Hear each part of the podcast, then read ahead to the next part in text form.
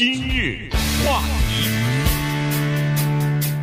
欢迎收听由钟迅和高宁为你主持的今日话题。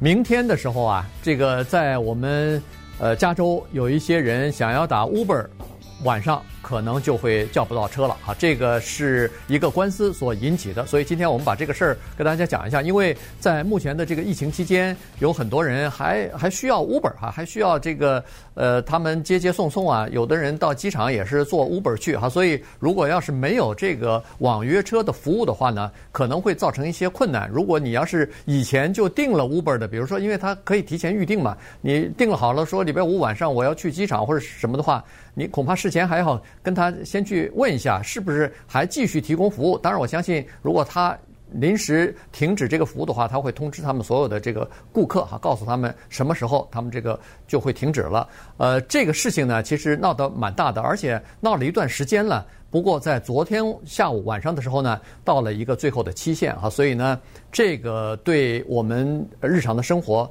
有许多人来说影响比较大。嗯，呃，确切的说是 Uber 和 Lyft。啊，对，对，呃，为什么这么说呢？因为这两家公司是敌人，呃，这两家公司可以说是叫做死对头，呃，因为他们做的完全一样的生意，抢的是完全一样的客户，所以在不同的平台上面竞争。如果没有今天我们说发生的这件事儿的话，他们两个不会联合在一起。但是突然之间，这两家敌对的公司产生了一个共同的敌人，所以呢，他们现在绑在一起了，面对。加州的州政府和加州的最高法院的法官伊森·舒曼啊，因为在礼拜一的时候呢，加利福尼亚州最高法院的法官伊森·舒曼做了这么一个裁决，他说，Uber 和 Lyft 这两个共享汽车的服务呢，他们违反了加州在去年通过的一个叫做 AB 五的一个法案。他们违反了这个法案，所以呢，在这个诉讼当中，他们败诉。我给你十天的上诉期，十天的上诉期在礼拜四，就是今天晚午夜十二点到期。那么到明天早晨礼拜五，如果你这个上诉再败下阵来的话，那你就两个选择：一个你要符合我们的 AB 五的要求，再一个就是关店。那现在呢？Uber 和 Lyft 已经发出了通知，向他的订户，有的是向他的司机，是说，请你们做好准备，到了明天，加利福尼亚州的 Uber 和 Lyft 就没有了。所以在这儿呢，要非常关键的是要跟大家先把一个背景讲清楚，就是什么叫 AB 五，这个才是整个的现在讨论的核心，因为。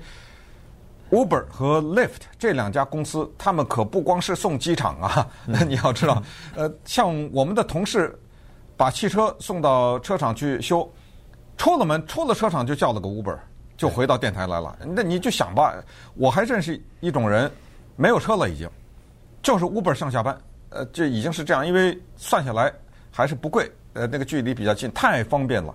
那么 AB 五呢，是在去年的时候。A 就是 Assembly，就是我们加州的众议院，等于美国的那个联邦的众议院差不多的意思哈。然后 S 就是 Senate，所以 SB 什么法案就是参议院法案，AB 就是众议院法案，AB 五呢是这么一个法案，非常简单，但是对雇主呢比较头痛。就是在我们加州有一种雇员，他叫做 Independent Contractor，他叫独立签约人。也就是你自己报税，对吧？嗯，这是所谓拿一零九九，对不对？对，呃，是这种人。可是 AB Five 说可以，没问题。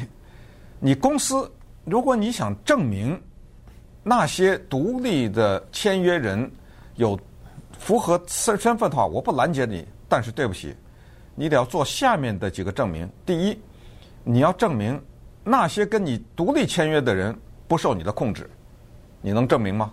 这第一，对不对？第二。就是那些跟你独立签约的人，他所做的事不是你的这家公司的核心的生意，你能证明吗？只要你能证明，那没问题。证明不了是吧？对不起，雇 全职雇佣，你该提供保险，该提供什么，该提供什么提供什么。这个简单的说啊，一会儿再详细的引申一下，这就叫做 AB Five。对，今年的一月一号开始生效了。嗯生效以后呢，这个对 Uber 啊、Lyft 啊这些网约车啊，就是共乘车这种生意呢，打击是比较大的。因为我们都知道他们的这个呃网约车和的这个共理念啊，他们的整个的模型就是呃 business model 啊，就是这个企业的这个模型呢，就是建筑在 independent contractor 的 这个基础之上的。每个人他有别的工作，你上下班之前，或者是刚好今天休假的时候，你想赚点外快。那么好，你用你自己的车来拉点客人，所以这就是为什么现在叫 Uber 这么方便，就是你你打一个电话，或者是不是打电话了，就是你在网上发出你要找车的时候，突然你就会发现，或者说调度就会发现，在你附近有十辆车，嗯，然后离你最近的那辆车，他马上就发一个东西，看你你接活了没有？没接活，马上到某某某地方去，呃，接一个接载一个客人。这时候你一看一两分钟之内你就知道哦，还有还你的车接你的车可能三分钟之内就到了，非常的方便。当然我是说在人多的地方非常方便啊，你要是犄角旮旯那就比较稍微麻烦点儿。所以呢，这个它它的这个整个的基础啊，就是建立在大家分担一点儿自己赚赚点外快。这呢，他说你不能把这些司机。让我当成是这个叫做全职员工啊！你如果把这些司机，我要把它去变成全职全职员工，有最低薪资，然后有医疗保险，有休假，各方面有的话，那跟以前的那个计程车 有任何区别吗？对。所以呢，他说你这个 AB 五的法案通过了，应该把我们这些叫做 gig economy 的东西，灵活经济，哎，灵活经济就是自自雇主这种经济。的这个应该排除在外，因为你那个呢，主要指的是传统经济，而我们这个呢是新型的经济，已经不适合你的这个法案了。所以他们现在啊，在加州推出一个大力的在宣传和支持一个法案，呃，一个提案，就是二十二号提案。这个在今年的十一月三号的时候，要全加州的民众要投票的。嗯，这个提案呢，主要是要对那个 AB 五的提案。进行修改。嗯，咱们再再讲一下，就是说这种服务呢，它的影响面是非常大。也就是说，Uber 和 Lyft 他们现在死死的咬住一个东西，说为什么他们不适合 AB 五？因为我刚才强调说，AB 五啊，需要你证明，就是这些独立签约人他所从事的呢，和你的主要的经济的核心的经营是没有关系的。那他说对。是没有关系，为什么？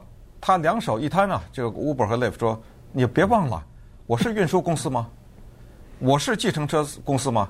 我不是啊，我是个什么公司？科技公司啊，对不对？我有车吗？我拥有车吗？那计程车那些人开的车是他们自己的吗？不是吧？呃，是那计程车司机拥有的。我有，我有，我 Uber 有一辆车吗？我只是提供一个科技平台啊。”你怎么把我当成不也？他也没有把你当成一个竞争者公司，就是说我符合 AB 五啊。嗯。然后他就是说，呃，这些人呢，他不受你的控制，我不受我的控制啊。我让他早晨早九晚五上班了吗？呃，对不对？对。我我对他有什么要求啊？当然有一些什么背景调查，那那是必须的嘛，对不对？对对，那就这个你要跟我纠缠这个的话，你就有点这个无理取闹了。那怎么着呢？我怎么就不符合这个 AB 五了呢？哎，但是这个法官呢？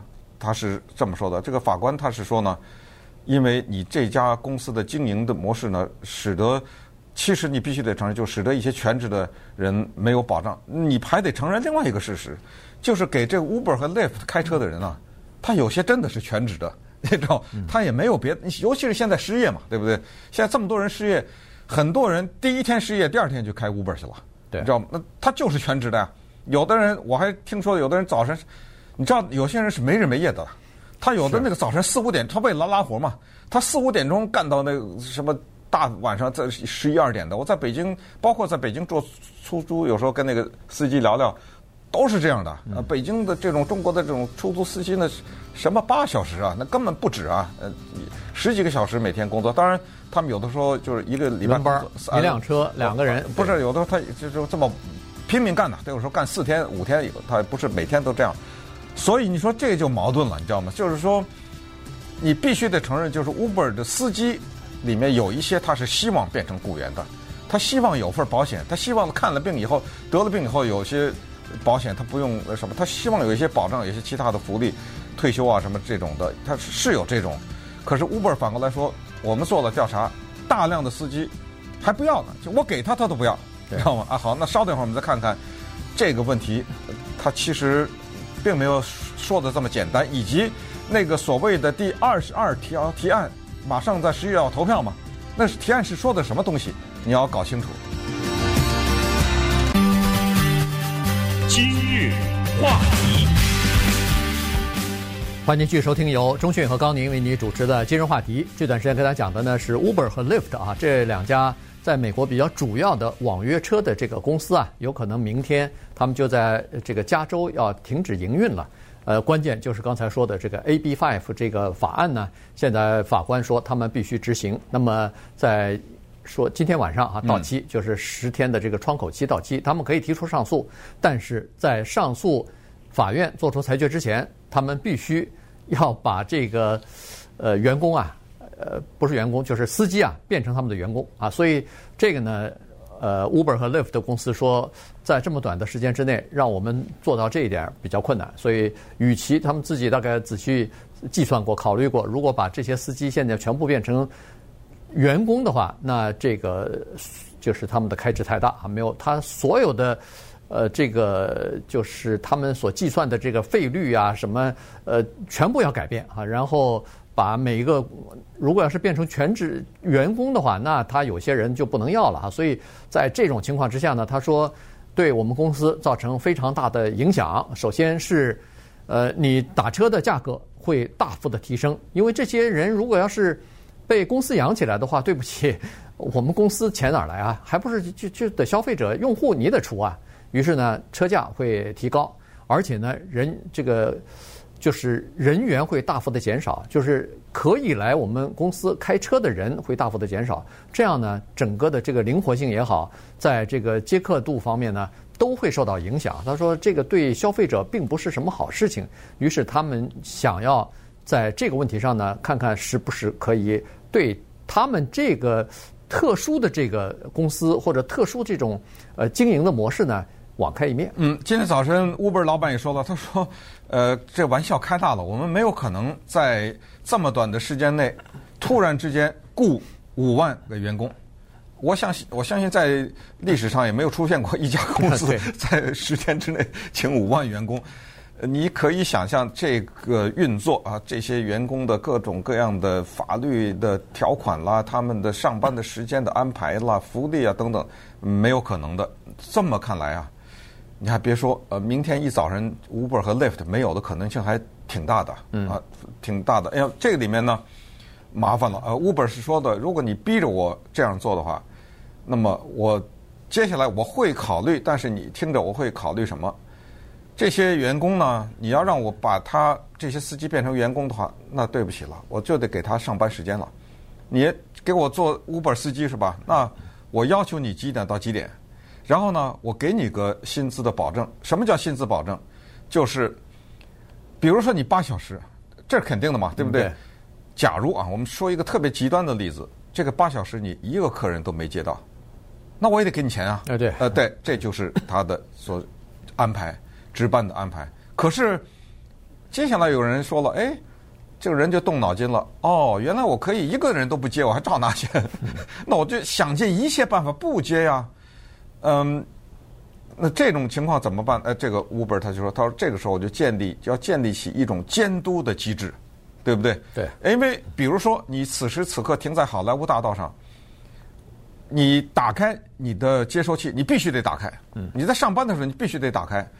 那么这个时候，我看发现那个地方有个人叫车，你没去，我就把你开除了，对不对？对。呃，你就特别的复杂这个背后，然后呢，就是说病假，如果你生病了，对不起，因为你是我的员工，我照样的给你付钱。第一叫做薪资保证，第二叫做病假保证，还是付你钱，然后还拿年假呢，对不对？哎，这一年当中我不知道你多少假，还有医疗保险呢？哎，对，最大的就是医疗保险啊，什么四零一 K 就就随之而来了，你知道吗？嗯。那你这想象。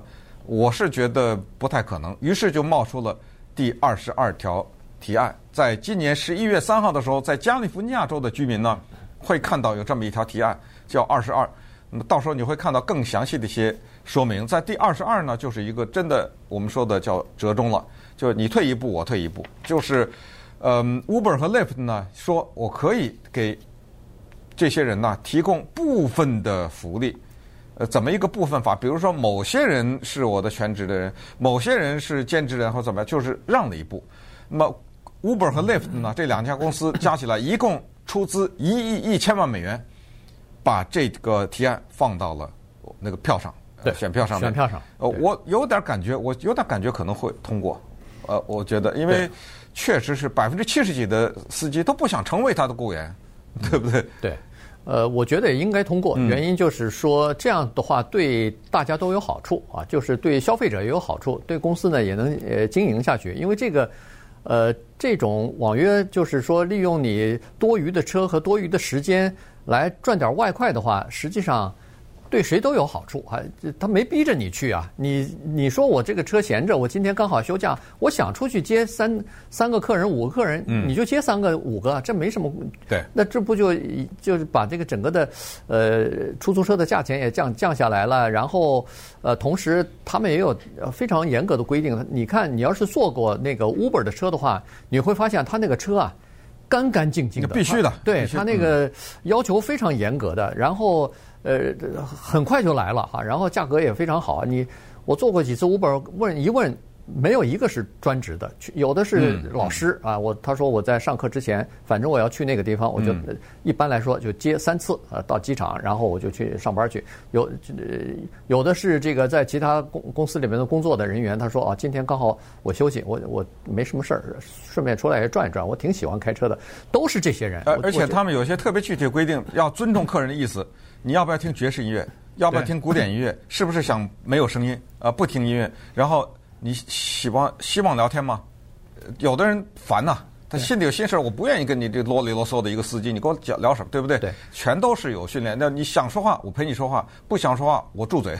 对，没错，他绝不开始跟你说话。嗯，一般都是你问他的时候，他才他才回话呢。所以，呃，非呃就是非常职业性非常好。所以，呃，这个是一方面。再一方面呢，现在正好是在这个疫情期间啊。在加州，我相信，呃，美国其他的州也都是一样哈，就是很多人呢在家里边他不愿意出去，因为尤其是老年人，他不愿意出去买东西去，所以这个中餐晚餐啊，靠那个 Uber 送货的非常的多。啊，那个叫 Uber Eats。哎，那个叫 Uber Eats。不过顺便说一下，这个不在这个里面。对，这个呢不在这个呃 Uber 的这个里头，但是呢，这就有一个很大的问题，就是说，凭什么 Uber Eats 的？这个司机是可以，呃，不算做不算做员工，那这个必须要算做员工呢。所以现在争取的是这个东西，就是说 Uber Eats 的，就是送货，就是送货上门的这些呃服务呢，照常在进行。可是呢，这个然后呢，他在过去的这个半年里边吧，他们的送货的这个 order 啊，他们的接的订单啊。差不多增加了一倍，嗯，但是呢，接人服务的这个订单呢少了百分之七十五，所以呢，这个里边有非常大的这个差距在里头啊。所以 Uber Eats 这些就是 Lyft 也有他们的送货的，所以你看那个二十二号提案，除了 Uber、Lyft 还有其他的呢，送货呢，嗯，那个所有的送货的全部是支持的，嗯，也就是说，他们实际上在这个共享经济当中啊，这些人是站在一条。跑道上，嗯，这个事儿挺大的，为什么呢？我们试想一下啊，假如加利福尼亚州把这五万人昼夜之间变成员工的话，你可以想想，美国是只有加州一个州吗？嗯，对，对不对？你想想，那他这个 Uber 和 Lyft 这两家公司怎么经营啊？嗯，其实他给很多人提供一个特别宝贵的叫所谓的第二收入。你想想啊，他需要什么技能？不需要啊，他上手很容易啊，对不对？只要有辆车。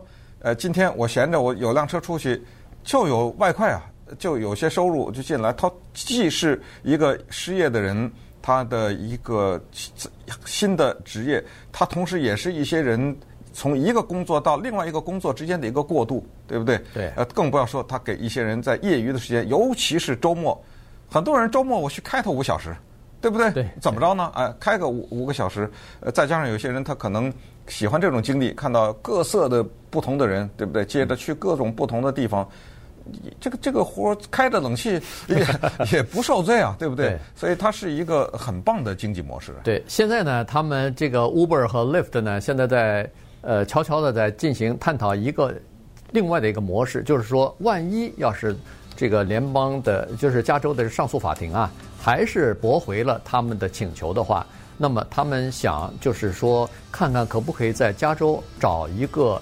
有自己车队的这么一个独立的经营商，嗯、他把这个名字啊，Uber 或者 Lyft 啊，就给这个经营商，让麦当劳嘛分店嘛，哎，没错，叫分店经营，哎，没错，就是大家都变成一个分店来，我把这个经营的特许权啊给你，你来经营。嗯，那么经过这一层呢，他们就有更大的自由度，可以把这个司机不作为员工。那我在想，如果要是通过这样一层关系就可以。